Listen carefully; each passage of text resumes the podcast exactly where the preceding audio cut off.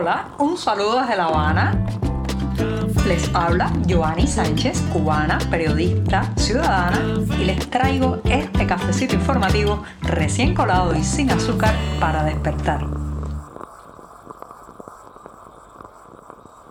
Estoy estrenando mes en este programa, sí, primero de febrero de 2024. Además, jueves se nos está terminando prácticamente la semana informativa en este cafecito y yo estoy desde temprano compilando los temas, colando el café para darme el primer sorbito mañanero de la jornada y pasar a explicarles, contarles y abordar también las noticias más importantes hoy en Cuba. Así que voy con este buchito sin azúcar y después, después les cuento. Tras este sorbito amargo y acompañada probablemente de vez en cuando durante el programa del canto del gallo de nuestro barrio, Caruso, que no se calla, tiene muchísima energía y entusiasmo, les comento que hoy iba a ser el día, hoy sería el día en que se aplicarían las nuevas tarifas para el combustible a lo largo de todo el país. Había incertidumbre, expectativas, temores de lo que podría acarrear esta subida precios que en algunos casos multiplica hasta por 5 las actuales tarifas de la gasolina y el diésel en las gasolineras cubanas, pero no se pudo implementar, ¿no? No se lograron implementar los nuevos precios porque ayer una funcionaria advirtió en la televisión oficial que se había sufrido un hackeo, se sufrió un hackeo eh, en las infraestructuras electrónicas e informáticas de CIMEX. CIMEX es este gran conglomerado gestionado por los militares que pues administra, digamos, las partes más apetitosas del pastel económico cubano, las partes de las remesas, el tema del combustible también y la venta de combustible, parte también de la red hotelera y de la venta en comercios estatales y bueno pues a CIMEX le hackearon su infraestructura electrónica y eso trajo como consecuencia que ha habido que cancelar, suspender la entrada en vigor de las nuevas tarifas hoy. ¿Cuál es la reacción de los cubanos? No piensen que alivio, no piensen que la gente respiró y dijo, ah, nos salvamos de las nuevas tarifas. Lo que hay es una gran incertidumbre, como decía hace unos días, pero además la sensación de que este país no, eh, no está administrado con seriedad, con, digamos, con eficiencia por ningún lado, porque algo tan importante que se había anunciado hace semanas, de pronto hay que cancelarlo por un virus informático, por un hackeo. Esto da una sensación de que por ahí arriba se sigue una política errática, una administración del país absolutamente caótica, sin eh, cuidado, sin, digamos, sin estándares de calidad, porque no puede ser que algo tan importante que marca cada parte de la vida nacional. No solamente influye en el precio del combustible, señoras y señores, esto iba a tocar la transportación de alimentos, el costo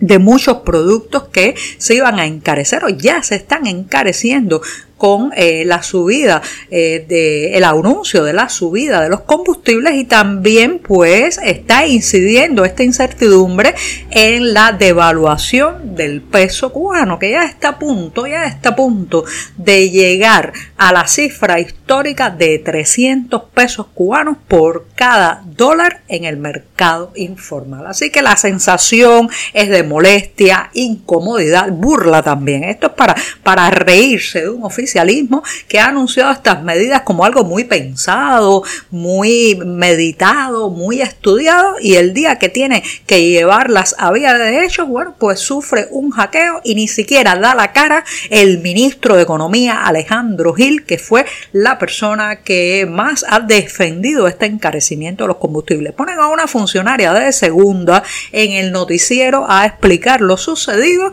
y nos quedamos todos en aguas. Para colmo, parece ser que el virus ha afectado otras cuestiones. En muchas gasolineras ni siquiera se está logrando vender combustible al precio actual y los bancos, como el Banco Metropolitano, han sacado comunicaciones de que tienen problemas para sus operaciones electrónicas en un país donde prácticamente los cajeros y la extracción de efectivo está absolutamente menoscabada. Imagínense ustedes, ahora mismo estamos en el virus, ¿sí? Un virus que dicen ellos nos llegó desde fuera.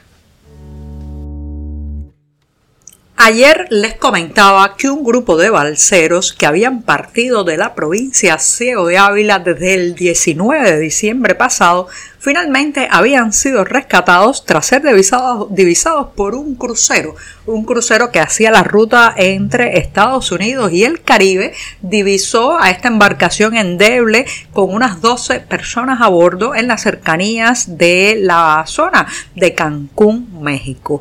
Después, pues se comenzó a difundir la noticia de que faltaba uno de los balseros que inicialmente abordó esta embarcación. En total habían sido, eh, al momento de embarcar en Ciego de Ávila, habían sido 13 personas, pero solo fueron rescatadas 12. ¿Qué pasó? Bueno, pocas horas después se supo la historia, la terrible historia de la muerte de Raúl Martínez Torres, que eh, lamentablemente murió por hipotermia y hambre el día 16 de enero, mientras eh, los balseros estaban a la deriva, habían perdido el rumbo, pues este joven migrante comenzó a sentirse mal, eh, no había alimentos para darle y lamentablemente falleció en este empeño. Su familia eh, pues está desconsolada en la isla.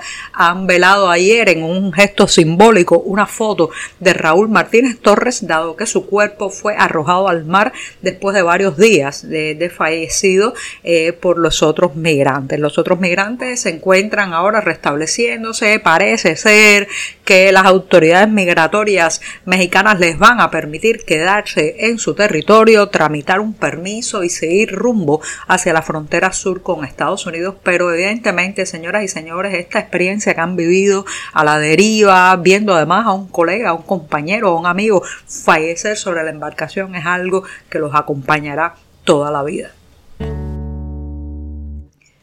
La carrera de periodismo en Cuba se ha ido blindando cada vez más en los últimos años para evitar que la cursen personas que quizás no puedan ser domesticadas ideológicamente para después convertirse en eh, lo que se supone que el Partido Comunista quiere de los graduados de esta especialidad y es que sean voceros de la propaganda oficial, cajas de resonancia del poder hacia las audiencias, ya sean en la prensa escrita, en la televisión o en las emisoras radiales. Por eso han ido cerrando todos los huecos para evitar que mm, gente contestataria, ingobernable, quizás un poco más rebelde y atrevida, se cuele en estas carreras y termine graduándose, obteniendo un título de periodismo, sentándose en una redacción y quizás escribiendo aquello que no le gustaría para nada al PCC cubano. Ahora se ha sabido en una entrevista que le han hecho a una joven periodista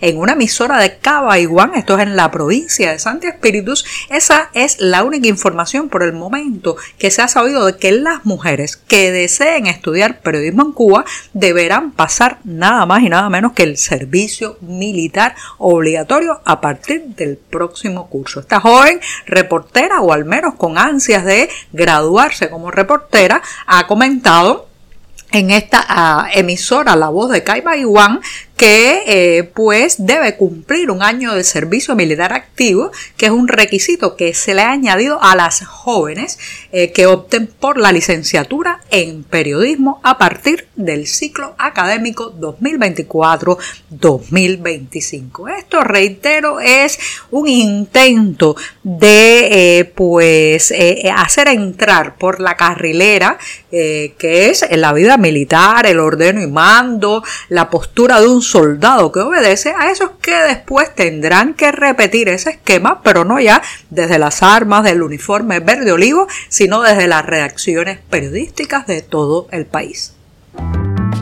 Muchas veces la materia prima de la realidad con la que trabajamos los periodistas resulta más difícil de creer que la propia ficción. De ahí que muchas veces los reporteros no solamente incursionen en la escritura de reportajes, notas informativas y demás, sino que además se adentren en la literatura. Este es el caso del libro que se presenta hoy, una novela con el título La gran locura, de la mano del escritor y periodista Juan Manuel El lanzamiento tendrá lugar en el Museo de la Diáspora Cubana, esto es en la ciudad de Miami, en Estados Unidos, a las 7 7 de la noche. Se sabe que La Gran Locura, que es la segunda novela de Juan Manuel Cao, aborda una mirada no solo al lado siniestro de las dictaduras, sino a su costado ridículo. Y es también, como ha dicho en varias entrevistas su autor, un dibujo irónico de su contraparte, el mundo libre. Así que nos viene muy bien público cubano que ha visto esa zona esperpéntica de los autoritarismos, conoce su lado siniestro y también su lado burlesco. Y con esto me despido hasta mañana viernes, el último cafecito informativo de esta semana. Muchas gracias y encuentren los detalles de la presentación de La Gran Locura en la cartelera del diario digital 14 y medio. Por hoy es todo. Te espero mañana a la misma hora. Síguenos en 14medio.com. También estamos en Facebook, Twitter, Instagram y en tu WhatsApp. No olvides, claro está, compartir nuestro cafecito informativo con tus amigos.